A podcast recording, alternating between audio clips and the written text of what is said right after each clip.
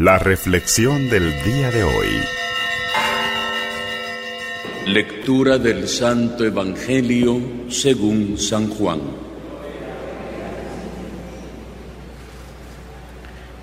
En aquel tiempo exclamó Jesús con fuerte voz, El que cree en mí, no cree en mí, sino en aquel que me ha enviado. El que me ve a mí, ve a aquel que me ha enviado. Yo he venido al mundo como luz para que todo el que crea en mí no siga en las tinieblas. Si alguno oye mis palabras y no las pone en práctica, yo no lo voy a condenar, porque no he venido al mundo a condenar, sino para salvar. El que me rechaza y no acepta mis palabras, tiene ya quien lo condene. Las palabras que yo he hablado lo condenarán en el último día, porque yo no he hablado por mi cuenta, sino que mi Padre que me envió me ha mandado lo que tengo que decir y hablar. Y yo sé que su mandamiento es vida eterna. Así pues, lo que hablo lo digo como el Padre me lo ha dado. Palabra del Señor.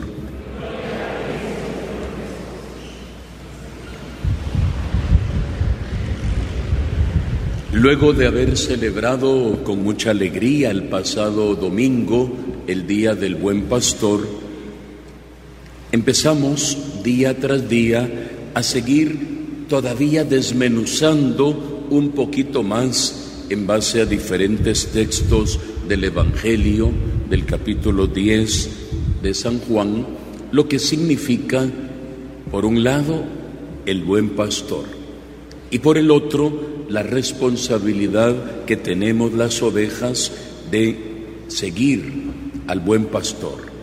Mis ovejas me conocen y me escuchan Hoy nos dice el Señor, también las ovejas creen en mí, porque yo he venido para ser luz.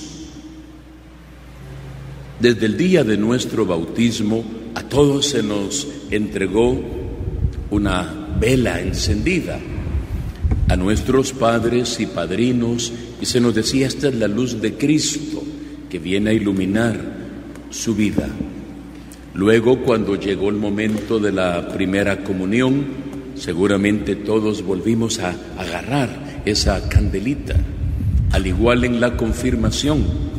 Y luego, cuando se ha llegado, en el caso de la mayoría, al santo matrimonio, pues nuevamente se enciende una, una vela, no es un adorno, sino que es un deseo de volver a retomar desde la luz del cirio pascual que somos seguidores de aquel que hoy nos dice, yo soy la luz del mundo.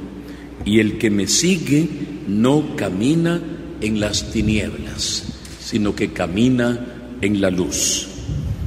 También en algunos momentos, como puede ser la recién pasada vigilia pascual, ustedes recordarán que incluso renovamos nuestras promesas bautismales y se nos bendijo con el agua bendita y precisamente con gozo renovábamos ese buen deseo de dejarnos contagiar, iluminar por la luz del Señor. Creo que hasta este punto pues todos estamos, ¿verdad? Seguramente de acuerdo y estamos plenamente convencidos. Ahora bien, el segundo punto nos dice el Señor, la luz sirve para que uno no ande en la tiniebla. Si alguno escucha mi voz y no la pone en práctica, yo no lo voy a condenar, porque yo he venido a salvar. Pero mis palabras, dice Jesús, servirán de escarmiento, servirán de condena. Y aquí es donde viene nuestra reflexión para cada uno en esta noche. Jesús dice hoy el primer versículo del Evangelio, exclamó con fuerte voz. ¿Cómo se lo imaginarían ustedes a Jesús? Exclamando con fuerte voz. El que cree en mí, no cree en mí, sino cree en el que me ha enviado. Y el que pone en práctica mis palabras, dice, se ha dejado iluminar y al mismo tiempo salvar. Yo no he venido a condenar a nadie, yo he venido para que el mundo se salve. Yo he venido, dice, para que todo el que crea en mí no siga en tinieblas. Aquí viene la aplicación práctica para cada uno de nosotros en esta noche, porque todos de alguna o de otra manera podemos tener alguna que otra pequeña tiniebla en nuestra vida. Lo ideal sería que estuviéramos radiantes plenamente, iluminados por la luz del Señor.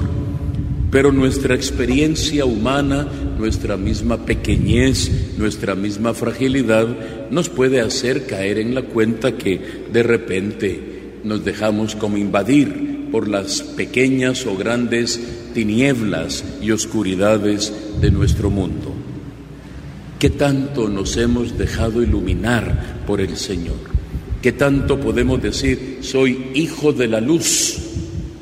Recordemos que el Señor mismo llegará a decir en algún momento, ustedes son la sal de la tierra y ustedes son la luz del mundo. Ustedes y no otros. En este caso todavía con mayor razón nosotros que de alguna manera tenemos, pudiéramos decir, más conocimiento del Señor, porque escuchamos más seguido su palabra, porque participamos en nuestras actividades de los grupos, de los movimientos, de los apostolados. Tenemos en ese sentido mayor conocimiento y al mismo tiempo mayor responsabilidad para hacer luz, primero nosotros, y para poder ir e iluminar a aquellos hermanos nuestros que probablemente puedan estar, si no en tinieblas, pues viviendo en medio de un posible nubarrón o al menos en medio de alguna posible neblina que puede caer en sus vidas. Pero ¿y si nosotros somos los que estamos en la tiniebla o estamos en medio de la neblina, ¿cómo vamos a, a iluminar? Aquí es donde viene, repito nuevamente, la renovación de nuestros compromisos. Y por eso la Pascua es extraordinaria. Son estos 50 días para seguirnos dejando contagiar, irradiar por la luz del Señor resucitado. Dios quiera para poder ser ya algo parecidos a nuestra Madre, radiante y plena, llena de gracia. Esa sería la, meta. Y si no logramos llegar hasta ahí, pues al menos que estemos en gracia de Dios. Estamos en gracia de Dios cuando nos reconciliamos con el Señor, especialmente a través del sacramento de la reconciliación. Ahora que ya es posible acceder nuevamente con libertad al sacramento de la reconciliación, puede ser un buen momento para ir y dejar que ahí sea el Señor el que borre aquellas oscuridades, aquellas tinieblas o aquellas pequeñas neblinas de nuestra vida y pueda enfervorizarse y llenarse de luz nuestro corazón para ser en nombre de Cristo en medio de nuestro mundo luz, luz que irradie, luz que contagie y sobre todo una luz que resplandezca mediante nuestras buenas obras. Que el Señor nos bendiga y que esta palabra nos llene hoy a todos de vida en abundancia. Que así sea para todos nosotros.